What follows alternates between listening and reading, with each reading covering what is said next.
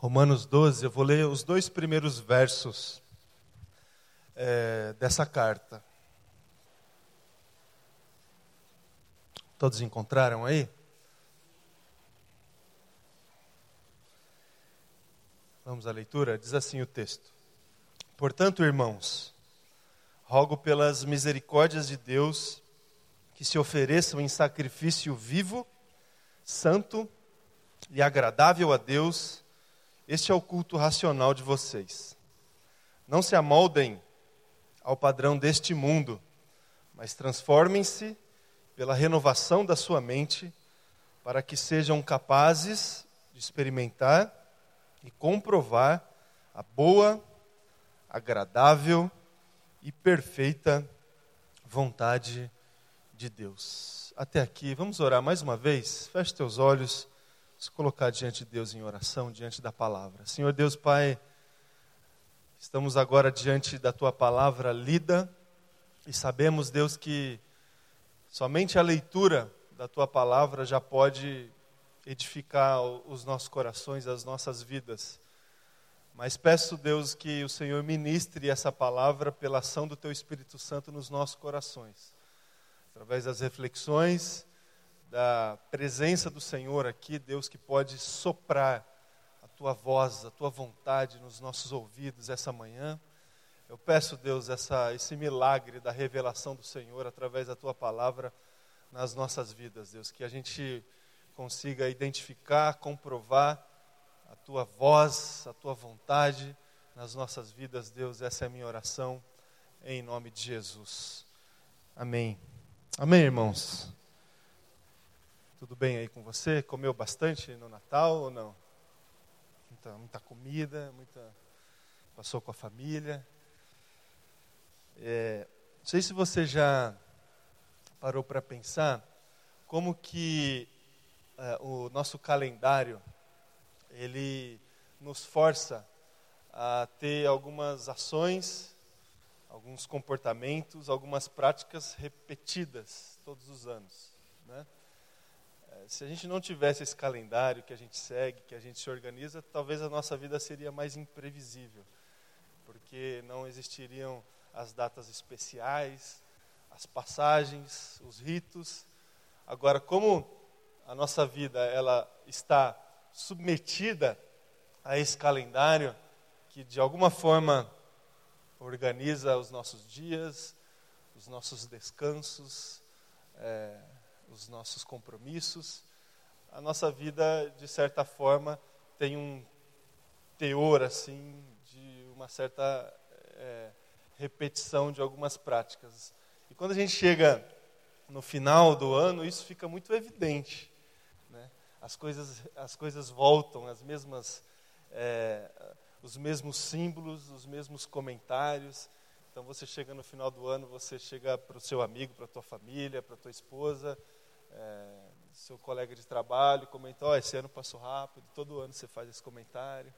É, aí as festas, as decorações, é, as mesmas, né, árvores de Natal, luzes, ah, as reportagens na TV são repetidas. Eu não sei porque eles fazem todo ano. Poderiam só colocar do ano passado, ah, descida para a praia, está congestionada, não é? Não tem essa reportagem? Descida ali da, da Anchieta, da Imigrantes. Ah, como São Paulo está vazia, como o pessoal foi embora e está vazio, pode ir no museu, pode ir no parque. Tem, todo ano tem esse tipo de reportagem. As compras, aí passa o Natal, aí no dia 26 tem uma reportagem lá das promoções do Natal, é, porque passou a data e aí as lojas, todo ano as, as mesmas coisas, as mesmas é, posturas, as mesmas práticas, e a gente também acaba entrando é, nessa, nesse, é, nessa rotina, digamos assim, de ter é, práticas repetidas. Algumas a gente é, desfruta, né, a oportunidade de todo final do ano a gente se reunir em família, agradecer a Deus, desfrutar é, da presença dos nossos familiares. Isso é repetido, mas isso é bom, né? Isso é bom que aconteça. E outras coisas mais na igreja, a gente aproveita para é, trazer à nossa memória o real motivo da data que está lá no calendário, o nascimento de Jesus. Então, no final do ano, a gente exalta, a gente celebra a pessoa é, de Cristo nas nossas vidas, o que, que isso significa, a dimensão de toda essa realidade.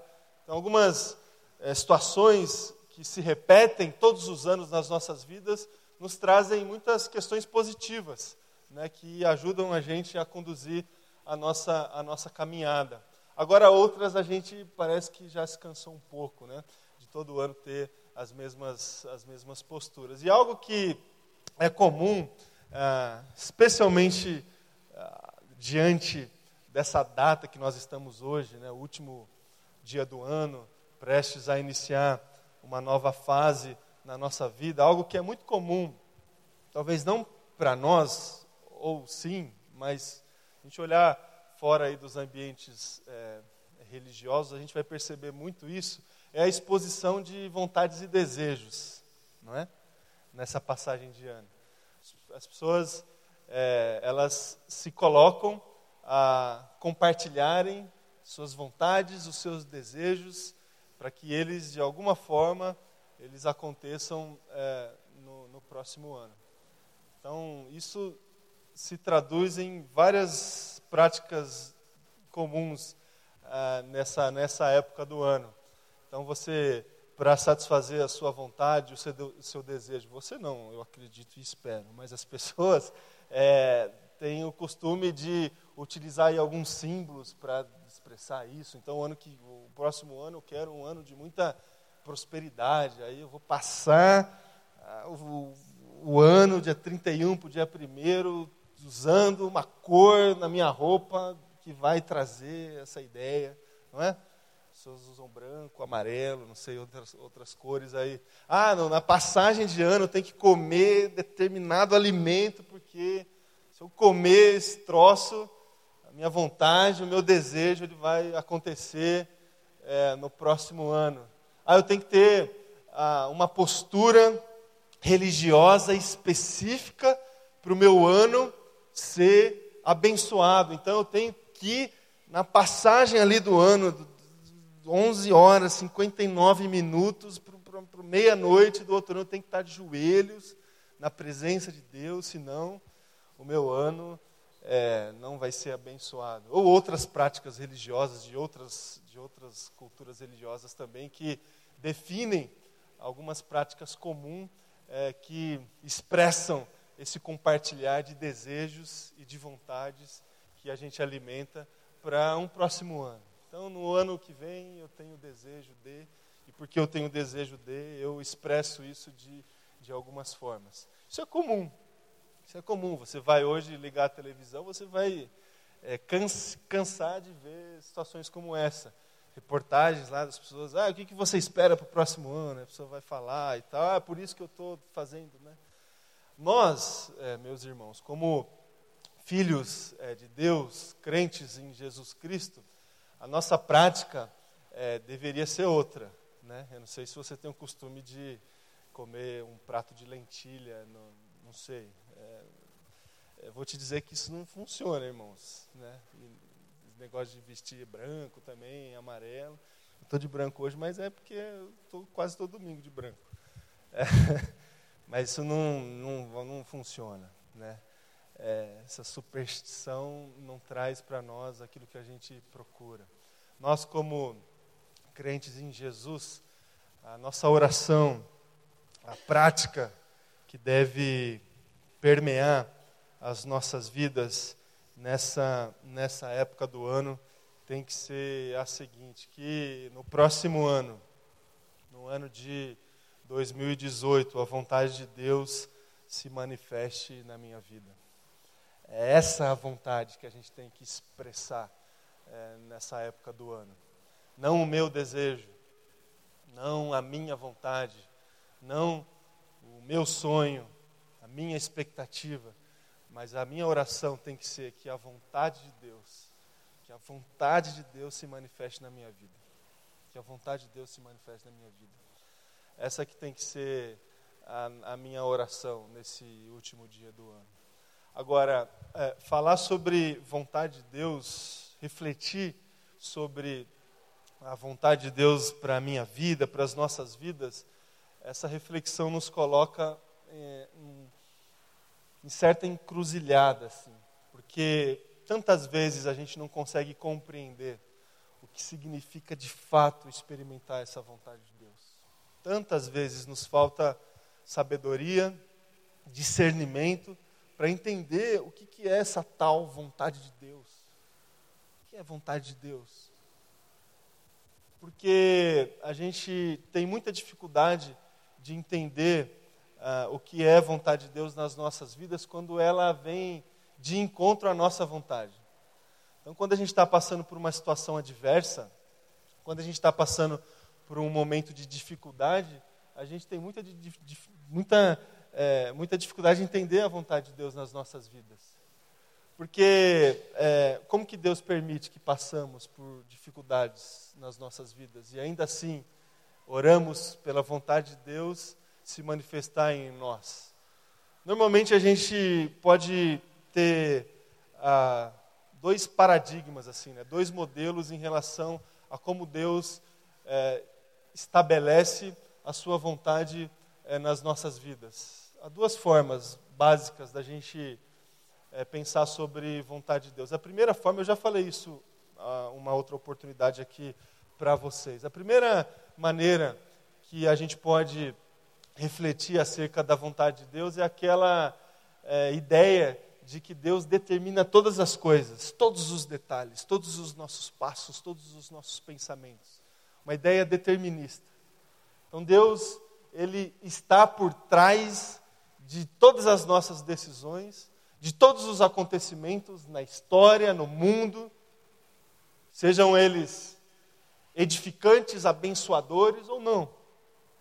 A gente pode caminhar é, por esse trajeto determinista para entender a vontade de Deus. É um bom caminho, porque de fato Deus é soberano. De fato Deus está por trás e sustenta toda a sua toda a sua criação. Ele de fato é o Senhor dos senhores, o Deus dos deuses. Agora, na nossa lógica, na nossa incapacidade de compreender as coisas e as situações, se a gente é, tentar implantar essa ideia de que Deus ele estabelece a sua vontade nas nossas vidas e na história de uma forma determinista, a gente começa a encontrar é, alguns problemas, sobretudo quando a gente pensa nas tragédias humanas, nas nossas tragédias, e aí a gente delega essas tragédias é, no, no, colo de Deus, na responsabilidade de Deus. Então, de repente, é, um terremoto acontece em determinado local do mundo e a gente é obrigado a afirmar que Deus determinou é, o, essa tragédia. De repente, uma tragédia acontece nas nossas vidas. A gente perde um ente querido, a gente perde um emprego, a gente tem um, uma experiência de, de provação grande. E se pensamos dessa maneira determinista, nós somos obrigados a delegar essa experiência para Deus. Deus que quis, Deus que me tirou o emprego, Deus que me tirou a, que tirou a minha filha, Deus que tirou meu pai, Deus que fez isso que eu tô, que eu tô experimentando. A gente pensar vontade de Deus dessa forma determinista, a gente, em determinados momentos, a gente vai se encontrar é, com muita dificuldade de compreender plenamente ou de se satisfazer com, com essa vontade de Deus, que a palavra me diz que é boa, perfeita e agradável. Como pode ser bom uma experiência ruim? Como pode ser perfeita um, um episódio de provação? Como pode ser agradável a perda de alguém? Vocês entendem a dificuldade, meus irmãos, de compreender a vontade de Deus dessa forma determinista? Há um outro paradigma, há uma outra opção que a gente tem é de é, compreender o estabelecimento da vontade de Deus a partir da casualidade. E aí Deus já criou todas as coisas, já nos criou, criou o mundo, a terra, os recursos, a inteligência, a sabedoria, e daí para frente a responsabilidade é nossa. Então, todos os nossos atos, a gente responde por eles. Então, se a gente definiu que a gente vai ter algumas ações de, de algum jeito, a gente que vai responder, a gente que vai colher os frutos e as consequências. Deus não tem parte alguma nisso. A responsabilidade é minha. A casualidade da responsabilidade humana define a condução do mundo, a condução da história e a condução da nossa história. É um outro jeito, uma outra forma da gente pensar em relação à vontade de Deus sendo estabelecida na nossa vida e na caminhada de, de, de todas as pessoas, a partir da casualidade e da responsabilidade dos homens. Agora, a gente também encontra muita dificuldade de pensar dessa forma. Muita dificuldade, porque que Deus é esse? Que Deus poderoso é esse que me vê batendo a cabeça nas paredes da vida, tomando decisões equivocadas, cometendo injustiças, pecados, desvios. Ele me vê fazendo essas coisas e não faz nada para mudar, para é, me converter, para me alertar, para me exortar. Que Deus é esse que criou todas as coisas e assiste agora do seu altar, as pessoas se matando, as pessoas cometendo injustiças e não faz nada. E deixa a, a casualidade, o acaso, a responsabilidade humana resolver todos os problemas, conduzir todas as situações. Então a gente tem dois caminhos clássicos, irmãos, para tentar entender a vontade de Deus, mas esses dois caminhos, eles não é, traz para o nosso coração uma satisfação plena uma compreensão adequada para a gente entender de fato o que é essa tal vontade de Deus que a gente pode orar, desejar que aconteça nas nossas vidas é, no, no, próximo, no próximo ano. A gente tem uma limitação muito clara é, na hora que a gente se propõe a entender o que é essa vontade de Deus nas nossas vidas. A gente lê as Escrituras e a gente consegue extrair alguns predicados em relação a essa vontade de Deus, predicados esses que ficaram e ficam evidentes nesse texto que nós lemos de Romanos 12, especialmente o capítulo 2. A vontade de Deus é boa, perfeita e agradável. Agora, o que, que é essa vontade que é boa, perfeita e agradável nas nossas vidas? É Deus traz para nós essa vontade é, independente da nossa ação, das nossas escolhas, da nossa responsabilidade. É a gente que tem que buscar, que tem que cultivar. É responsabilidade de Deus, é responsabilidade humana. Irmãos, eu confesso a vocês que essa resposta eu não tenho. E, e as Escrituras Sagradas, é, em alguns textos, a Bíblia nos mostra que algumas vezes Deus, ele acorda e determina. Algumas vezes Deus estabelece a sua vontade apesar das nossas limitações e das nossas responsabilidades. Algumas vezes isso acontece.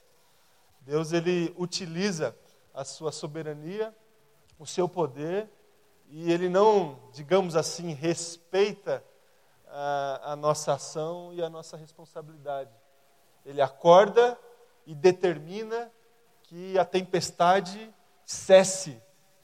E a tempestade, na hora, ela se acalma, o barco não vai afundar, as pessoas não vão morrer, porque Deus determinou.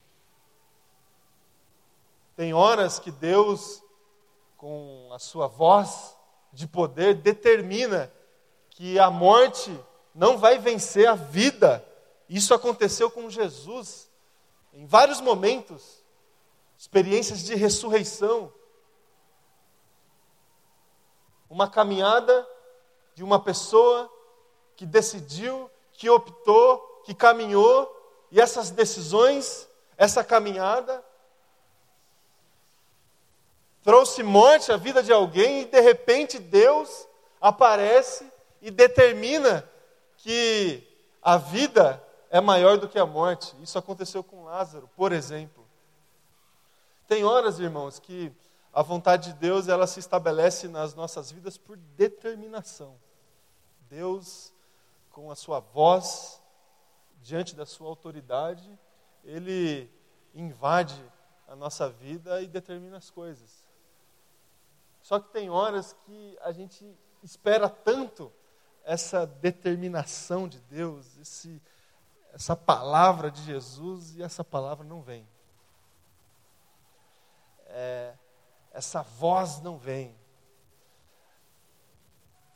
Esse chamado de Deus por transformação não acontece. E parece que Deus está esperando que a gente faça alguma coisa.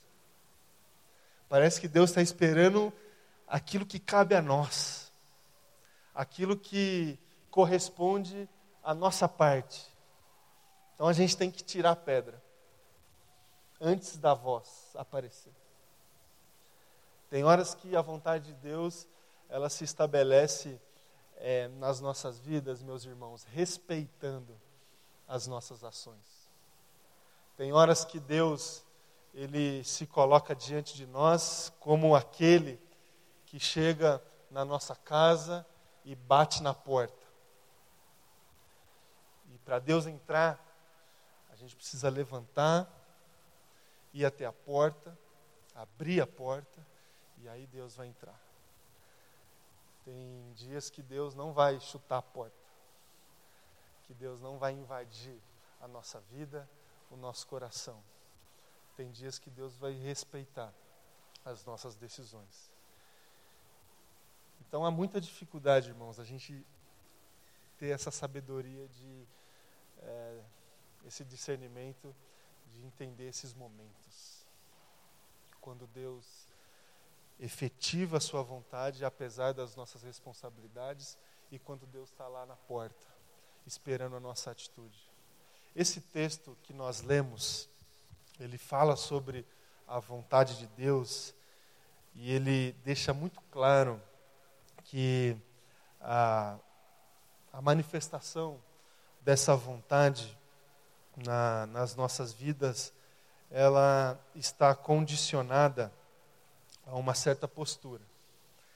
E é sobre essa postura que eu gostaria de é, enfatizar e encerrar a minha reflexão e trazer aí para o teu coração um, um desafio, é, um conteúdo para as suas orações aí de final de ano, o início de um novo ano. Pense um pouquinho sobre isso, meus irmãos, nesse final de ano, início de 2018. Romanos 12, capítulo 1 e 2, fala sobre a vontade de Deus, que é boa, perfeita e agradável, porém fala que essa vontade está condicionada a uma postura de consagração. Consagração. Que é uma palavra para 2018. Você escrever assim, sua geladeira, seu computador. Consagração. Culto. Culto a Deus. Culto racional. Um, um ofertar ofertar a Deus de vida, de fé, de caminhada, de postura, consagração. A vontade de Deus ela é experimentada por nós quando nós oferecemos as nossas vidas como culto ao Senhor. Aí sim, a gente tem condição de experimentar e o texto incrivelmente traz essa palavra compreender a dimensão da vontade de Deus nas nossas vidas.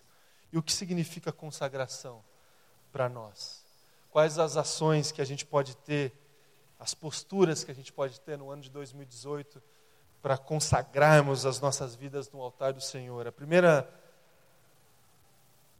primeira lição que eu queria deixar para o teu coração sobre consagração é que consagração é um sinal de honra um sinal de honra. Apocalipse, capítulo 5, versículo 13, diz assim: Aquele que está sentado no trono e ao Cordeiro sejam um louvor, a honra, a glória e o poder para todo sempre.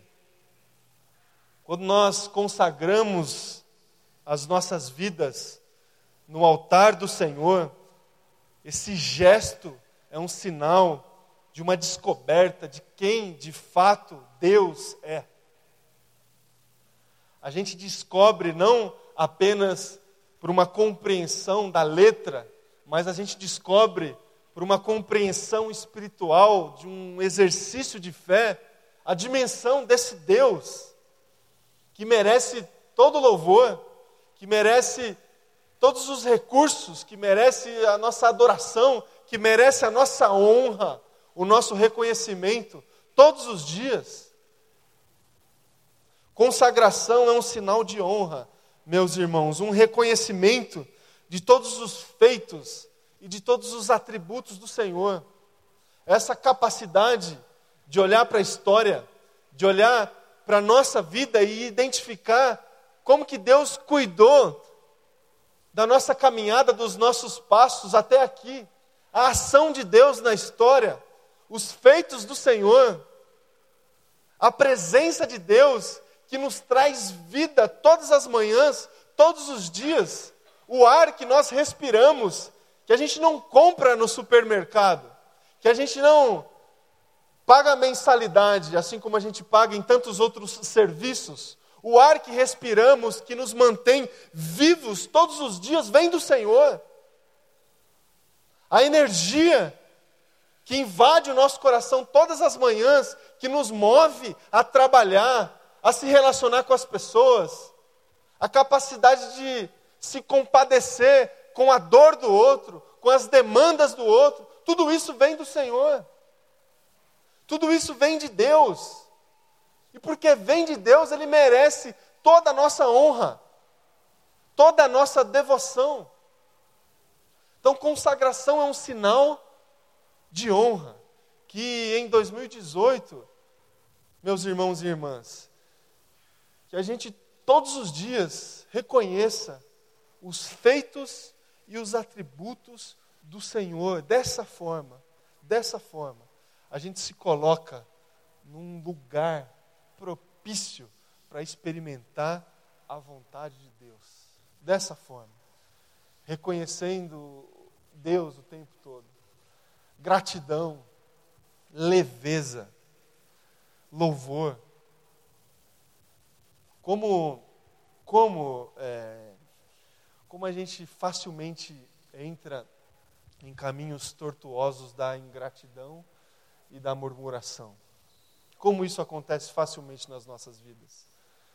De repente a gente, a gente se acostuma com, com um certo padrão de vida, com é, certa velocidade de respostas dos nossos desejos.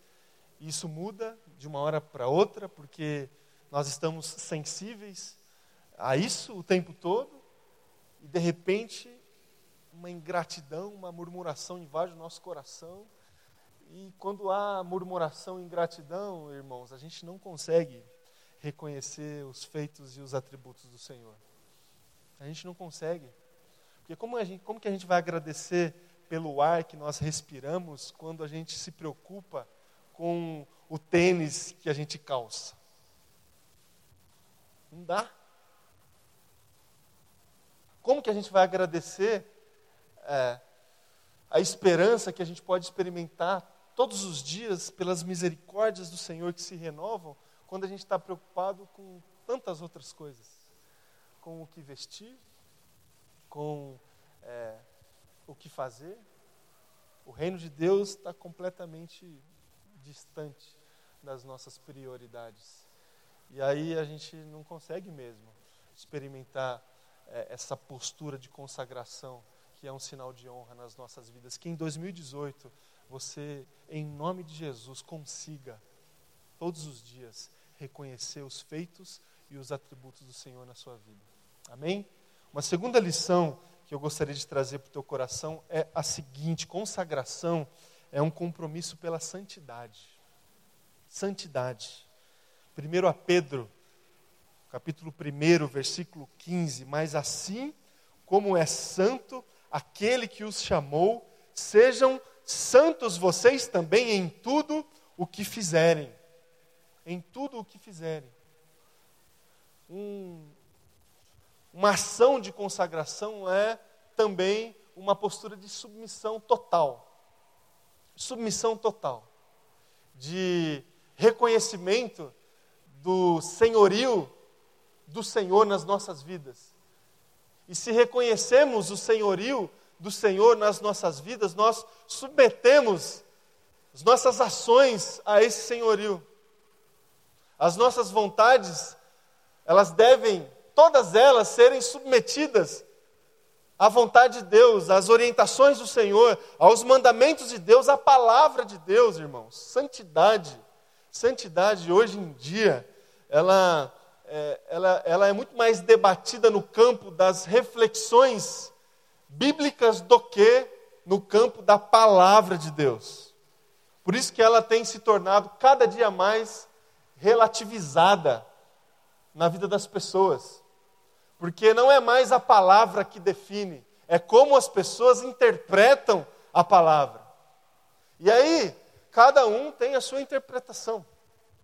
E aí, santidade é muito mais uma conveniência pessoal do que uma definição bíblica, clara, objetiva. Se a gente for. Tem, tem tantas. É, tem tantos trechos bíblicos, irmãos, que carecem de uma interpretação mais aguçada, mais enriquecida. Eu reconheço isso. Tantos temas da, da, da teologia, a gente precisa de, de empenho, de profundidade para entender uh, as implicações, os contextos da história, o contexto religioso. A gente tem que fazer esse exercício. Mas poucos trechos da palavra de Deus que orienta posturas de santidade carecem de uma interpretação assim mais rebuscada. Porque são textos objetivos, extremamente objetivos, sobre o que a gente pode fazer e o que a gente não pode fazer. O que a gente deve colocar em prática nas nossas vidas e o que a gente não deve. Não há muito espaço para a gente criar conveniências em cima desses textos, porque eles são extremamente objetivos. Santidade tem a ver com submissão à palavra, e não submissão a uma ideia, a um espírito de época. Ah, mas 2018, não é? 2018, diferente de 98, diferente de 88, não é? Muita gente fala isso, né? Os, os tempos mudaram. Os tempos mudaram, irmãos, mas a palavra não mudou. A palavra não mudou. Os mandamentos, eles ainda estão lá. As orientações elas estão lá ainda. E consagração é um caminho pela santidade.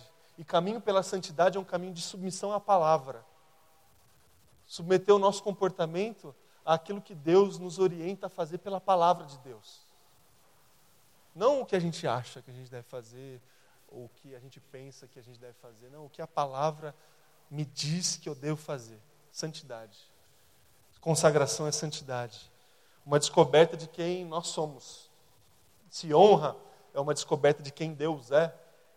Esse, essa caminhada de santidade é uma descoberta de quem nós somos. E de repente a gente percebe que nós somos totalmente dependentes de Deus, totalmente limitados, equivocados. E a gente reconhece que as nossas decisões, as nossas opiniões, elas vão nos levar a maus caminhos. E a gente precisa é, submeter as nossas decisões, os nossos comportamentos a Deus, porque a gente percebe que esses caminhos eles vão nos levar a uma a, a plena satisfação da vontade de Deus nas nossas vidas. É uma descoberta de quem nós somos, que em 2018, é, meus queridos, que você consiga viver de maneira digna à santidade de Deus. Que você consiga submeter as suas ações o tempo todo à palavra de Deus. Que você aproxime a Bíblia, a palavra do Senhor, do seu dia a dia. Não só nos momentos difíceis, mas em todos eles. Em todos eles. Isso é consagração. E para terminar, consagração também é obedi obediência à missão. Salmo 96, versículo 3 diz assim: Anunciem a sua glória entre as nações, seus feitos maravilhosos entre todos os povos. Essa postura de consagração a Deus também é uma descoberta daquilo que Deus tem feito, aquilo que Deus já fez e aquilo que Deus vai fazer na história. A missão do Senhor. A missão do Senhor. E se consagrar a Deus é a gente reconhecer a nossa dependência de Deus e a nossa dependência é, diante da razão da nossa existência. Nós existimos para satisfazer a vontade de Deus e ser cooperador do Senhor, anunciando as boas novas com palavras, com ações, com gestos. Consagração ao Senhor é também uma postura de obediência à missão do Senhor. À missão do Senhor. Entender aquilo que Deus aquilo que Deus está fazendo. Onde, onde estão os olhos do Senhor? Para quem Deus, para quem Deus está olhando? Para quem Deus está eh, quais têm sido as orações do Senhor? E a gente se colocar à disposição para fazer parte do cumprimento dessas orações.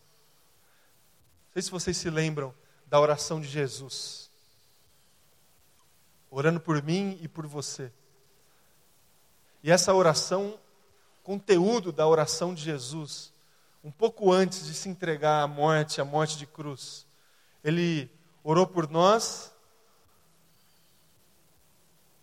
E o conteúdo central da oração de Jesus, não sei se você se lembra, unidade. Eu oro para que eles sejam um e por que a unidade? Porque se eles permanecerem unidos em comunhão, as pessoas vão olhar para eles, para nós, para a igreja, e o que, que vai acontecer? As pessoas vão crer que Deus de fato existe. Que sejamos o conteúdo dessa oração de Jesus. Que a gente consiga experimentar unidade comunhão, porque através da unidade da comunhão a missão vai acontecer. As pessoas vão olhar para nós e vão identificar Deus em nós. Somos um com o outro, porque somos um com Cristo. E as pessoas vão olhar Cristo através de nós. E com consagração, irmãos, a gente vai conseguir obedecer esse chamado e essa missão. Que em 2018 que eu, que você consiga buscar o reino de Deus e toda a sua justiça em primeiro lugar. Em primeiro lugar. Então, o que, que é vontade de Deus? Você pode orar essa noite, quando você estiver lá com a sua família. Que a vontade de Deus aconteça, se manifeste, se materialize na minha vida em 2018. Essa pode e deve ser a nossa oração essa noite. Agora, o que, que é isso? O que, que isso significa? Como que a gente vai conseguir experimentar essa vontade que é boa, perfeita e agradável? Com consagração. Consagração. Como que eu me consagro? Como que eu me entrego na presença de Deus? Sinal de honra, reconhecendo os feitos e os atributos do Senhor o tempo todo, o tempo todo,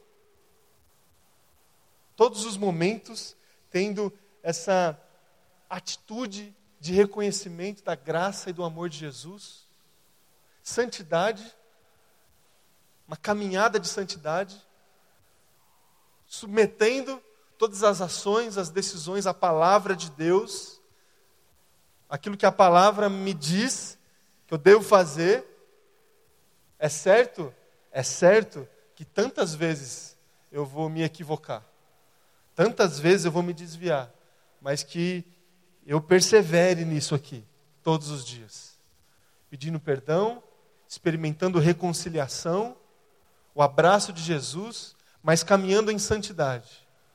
Isso é consagração. E obedecendo à missão de Jesus. Participando daquilo que Deus está fazendo. Sendo é, essas pessoas por quem Jesus orou. Esses que experimentam unidade. E através da unidade, o mundo vai crer. Que seja assim, irmãos. Que o meu 2018 seja assim, com consagração. Que o seu 2018 também seja com consagração. De vocês, de todos os irmãos da nossa comunidade, da nossa igreja, que a gente consiga experimentar uh, esse gesto que nos condiciona a experimentar a vontade de Deus em nome de Jesus. Amém? Vamos orar. Convidar você a se colocar diante de Deus em oração.